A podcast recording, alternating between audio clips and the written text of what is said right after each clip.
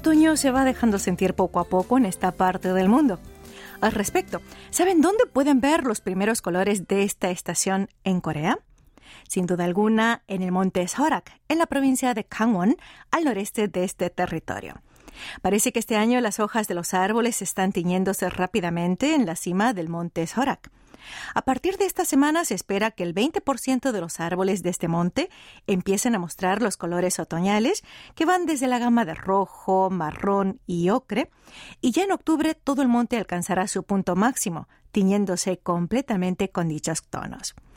En particular, se espera que podamos disfrutar de un paisaje otoñal más espléndido que otras veces, gracias a la gran diferencia de temperatura diurna, puesto que cuanto mayor es la brecha térmica, más intensos son los colores otoñales que tiñen los montes. Cifrando grandes expectativas en ello, abrimos de par en par las puertas de Corea Diario.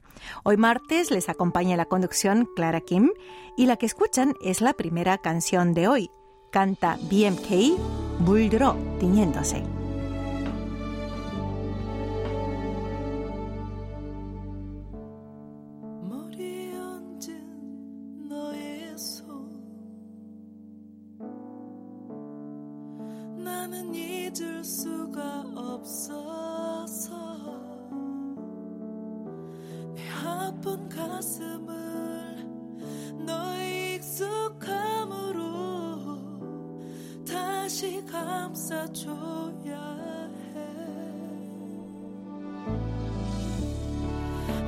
In the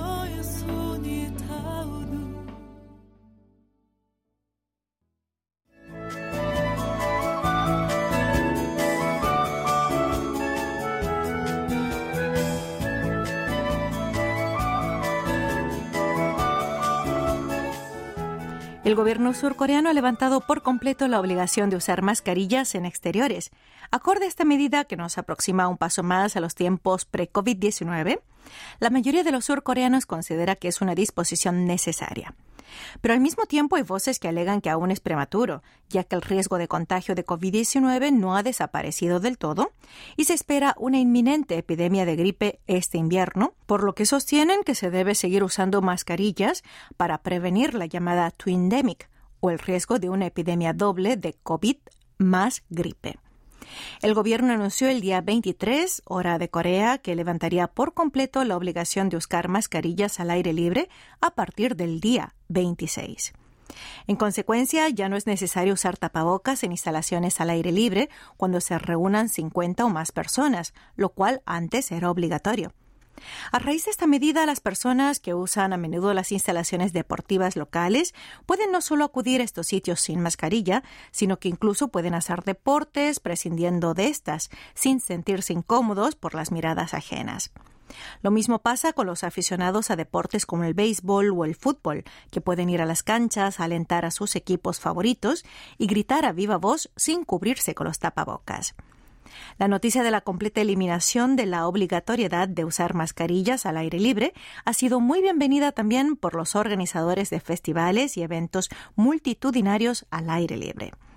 Eso sí, aunque se ha levantado esta restricción, se seguirán aplicando las medidas sanitarias correspondientes, tales como desinfectar las instalaciones y mantener las pautas de higiene personal. Por su parte, los propietarios de establecimientos comerciales en destinos turísticos también se mostraron complacidos con la reciente decisión, al considerar que resulta muy oportuna, pues pronto comenzará la temporada de paseos para disfrutar del follaje de otoño en los montes. Sin embargo, también muchos otros aseguran que seguirán usando mascarillas en exteriores, aunque no sea obligatorio. La mayoría lo hace para velar por su salud y no esconde su preocupación por la relajación de las pautas sanitarias de parte del gobierno. Además, después de llevar mascarillas durante tres años, muchos se han acostumbrado a usarlas en todo momento, pues durante este periodo notaron que se redujo el contagio de complicaciones respiratorias, tales como gripe, resfríos y otros malestares, lo cual constata la eficacia de las mascarillas en la prevención de enfermedades. Por tanto, en vistas a que está llegando el invierno, hay quienes se preguntan si este es el momento adecuado para quitarse la mascarilla en ambientes exteriores, puesto que hay muchos factores de riesgo para que se dé un nuevo brote de COVID-19 y la gripe estacional en forma simultánea.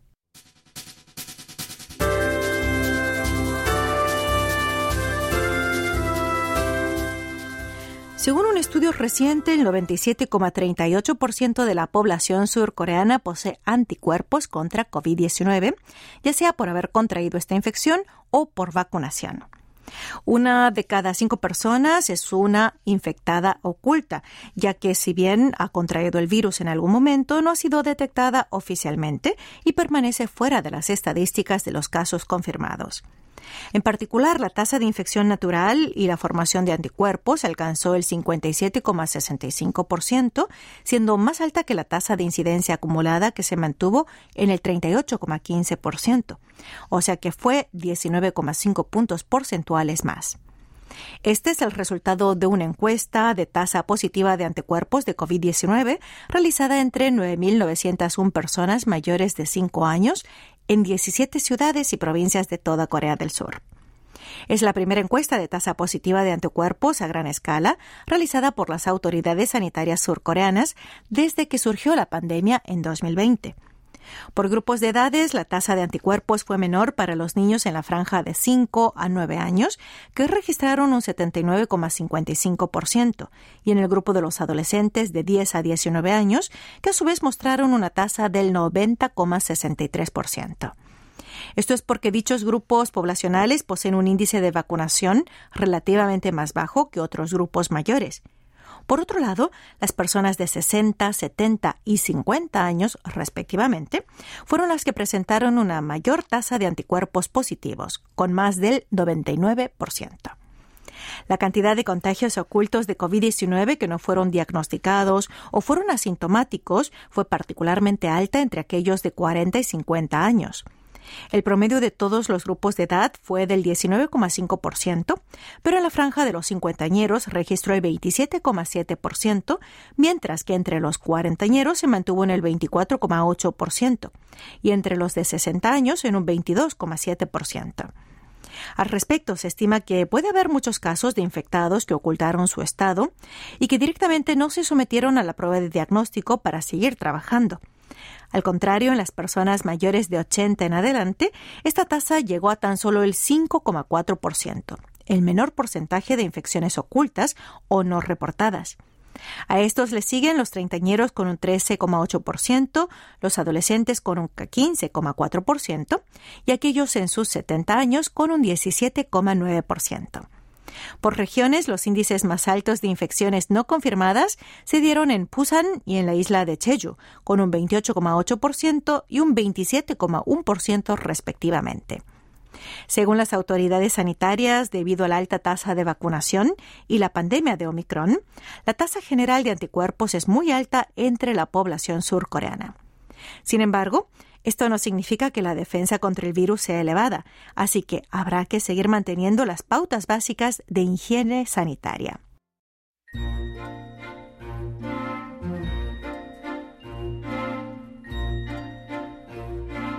Literatura en audio. La única en la Tierra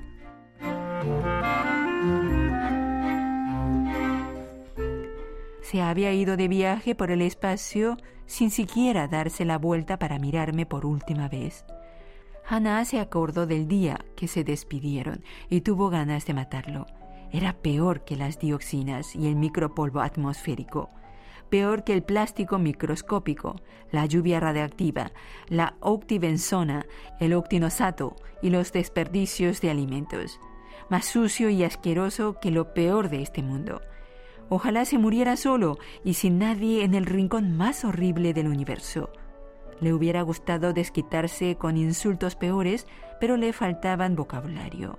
Lamentaba con toda el alma no haber invertido más tiempo en perfeccionarse en ese lubro.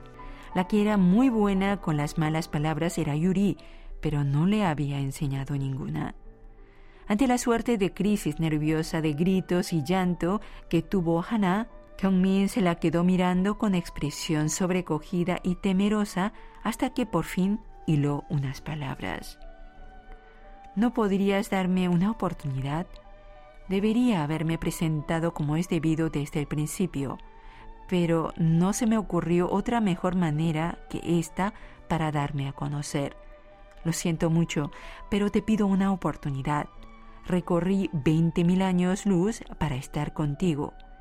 Dejé atrás mi planeta, a todos los que conocía y todo lo que tenía. Y también renuncié a un pase para viajar libremente por el universo.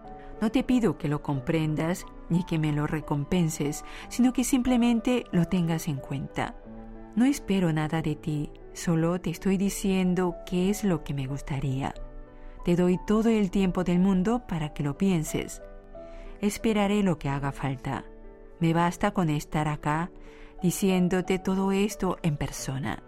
El universo es enorme, pero hay cosas que solo se pueden decir de frente y mirando a los ojos. Me conformo con haberlo hecho. Hannah estaba indignada.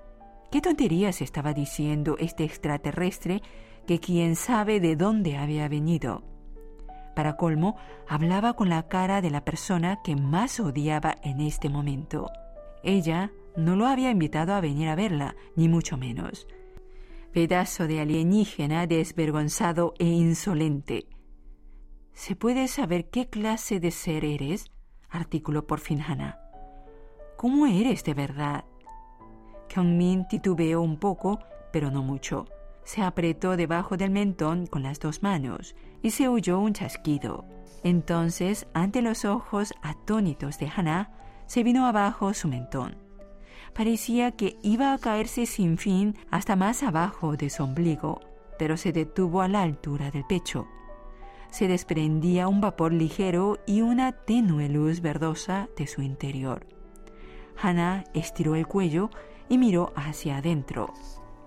Hannah había dejado de llorar, pero tuvo un ataque de hipo.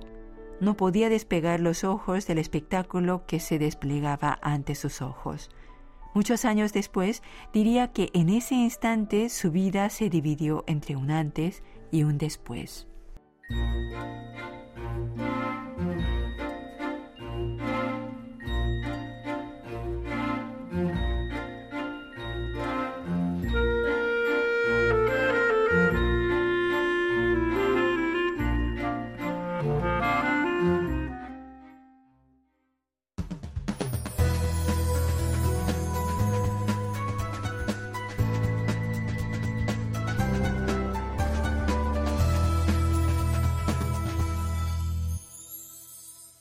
KBS World Radio.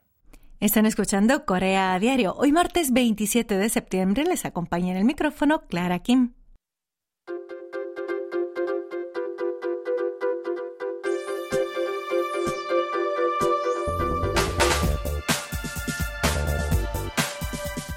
Últimamente, las tiendas de conveniencia surcoreanas están introduciendo alimentos prácticos con un contenido de sodio significativamente más bajo que las loncheras y los alimentos rápidos convencionales. De esta manera rompen el estigma que siempre les ha acompañado de proveer alimentos potentes en sodio y pueden atraer la demanda de personas que buscan productos más saludables sin renunciar a la rapidez y al bajo precio. Según explicaron representantes del sector, cada compañía está lanzando una línea de alimentos rápidos con niveles de sodio reducidos. En este marco, una tienda de conveniencia introdujo una serie de alimentos de conveniencia sanos, reduciendo el contenido de sodio en aproximadamente un 30% en comparación con los productos existentes, y a la vez mejoraron los nutrientes. Para ello adoptaron recetas diferenciadas tratando de emplear salsas y aderezos pobres en sodio y también se esforzaron en aumentar el valor nutritivo de los alimentos usando granos mixtos como arroz negro y arroz integral en lugar de arroz blanco. Estos productos fueron calurosamente acogidos por los consumidores, gracias a lo cual figuran actualmente en el top 10 de los más vendidos en las tiendas de conveniencia. Asimismo, hay locales de conveniencia que compiten en el mercado de comida rápida, ofreciendo hamburguesas de lujo con ingredientes de alta calidad. Por otra parte, algunas tiendas de conveniencia ofrecen rincones de comida sana, exhibiendo en un sitio toda su oferta de alimentos frescos, nutritivos y bajos en sodio o azúcar, en particular en los establecimientos frecuentados por niños cerca de las escuelas. Este sector ha tomado la iniciativa en el cuidado de la salud de las personas, lanzando alimentos instantáneos y fáciles de consumir, pero que mantienen el sabor tanto como sea posible y reducen el sodio para poder garantizar la salud y una buena nutrición. En esta era de hiperinflación se espera que se intensifique la competencia en el sector de las tiendas de conveniencia para atrapar a los consumidores ahorrativos, pero a la vez disfrutar de alimentos sanos por unos pocos miles de guanes.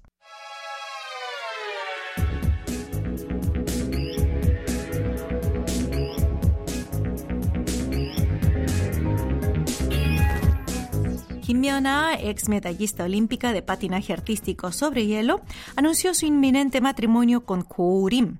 Koo Rim es un cantante de pop e integrante del grupo Forestella. Ambos se llevan cinco años de diferencia, siendo ella mayor que él. Por su parte, la actriz Kung Hyo-jin, de 42 años, también contraerá nupcias con Kevin Oh, cantante 10 años menor que ella, pues él tiene 32 años. Antes de estas dos parejas fueron noticia la boda de la actriz Han Hye-jin con el futbolista Ki Song-young, ocho años menor que ella, y la de Choi Ji-woo, otra actriz famosa que se casó con un empresario nueve años más joven. Aquí viene esta conexión de noticias propias de la prensa rosa. Es que, aunque el número de matrimonios está disminuyendo en Corea del Sur, el de parejas donde ellas son mayores que sus futuros maridos aumenta constantemente. Según las estadísticas de matrimonios y divorcios de 2021, publicadas por la Oficina Nacional de Estadísticas en marzo, una de cada cinco parejas estaba formada por una mujer mayor y un hombre más joven. Esta proporción duplica la registrada en 1990, cuando dicho porcentaje llegaba al 8,8%. La proporción de parejas de mujeres mayores ha ido aumentando cada año desde 2016, cuando se registró por primera vez más del 16%. Y así ha venido aumentando paulatinamente cada año, llegando en 2017 al 16,9%, al 17,2% en 2018, al 17,5% en 2019 y al 18,5% en el 2020. Relacionado a este tema, se prevé que para el 2030 el número de mujeres será mayor que el de los hombres debido a la disminución de la preferencia por los niños varones, y en consecuencia se estima que el número de parejas de mujeres mayores y hombres más jóvenes que ellas aumentará aún más. En este cambio de paradigma, pese al hecho de que el matrimonio ya no es una herramienta para mejorar el estatus social de la mujer, sino que se enfoca más bien en el vínculo afectivo con la pareja, a medida que las mujeres ingresan a la sociedad de manera más activa.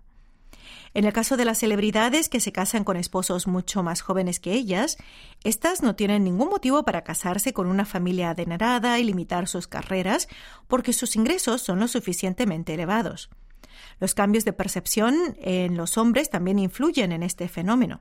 Los varones cuyas novias o esposas son mayores que ellos afirman que entre los diversos motivos para estar con ellas también influye el hecho de no tener que soportar la carga de los costos del matrimonio, mientras que su madurez hace que la relación sea mucho más estable y haya un mayor margen de entendimiento mutuo. Por otra parte, también influyen los cambios en la sociedad surcoreana, que se ha vuelto mucho más flexible a la edad y a la variedad de tipos de familias, incluidas las familias divorciadas, las multiculturales y las unipersonales. A medida que el contexto social cambia y se da menos importancia a los roles de género y a los conceptos patriarcales, se espera que en el futuro surgirán más y más variados tipos de familias en donde prevalezca la semejanza de valores.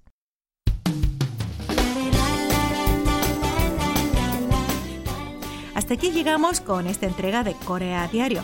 Hoy martes 27 de septiembre les ha acompañado en la conducción Clara Kim y me despido con esta canción de young Mi ser más preciado. Tú, espero que la disfruten y hasta el próximo encuentro.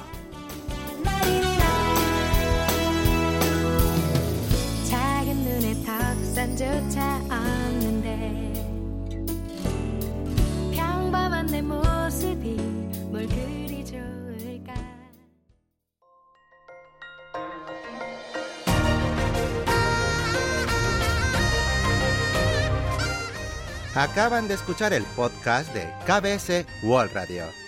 Hay muchos más contenidos en wall.kbs.co.kr barra Spanish. Gracias por seguir en sintonía. KBS World Radio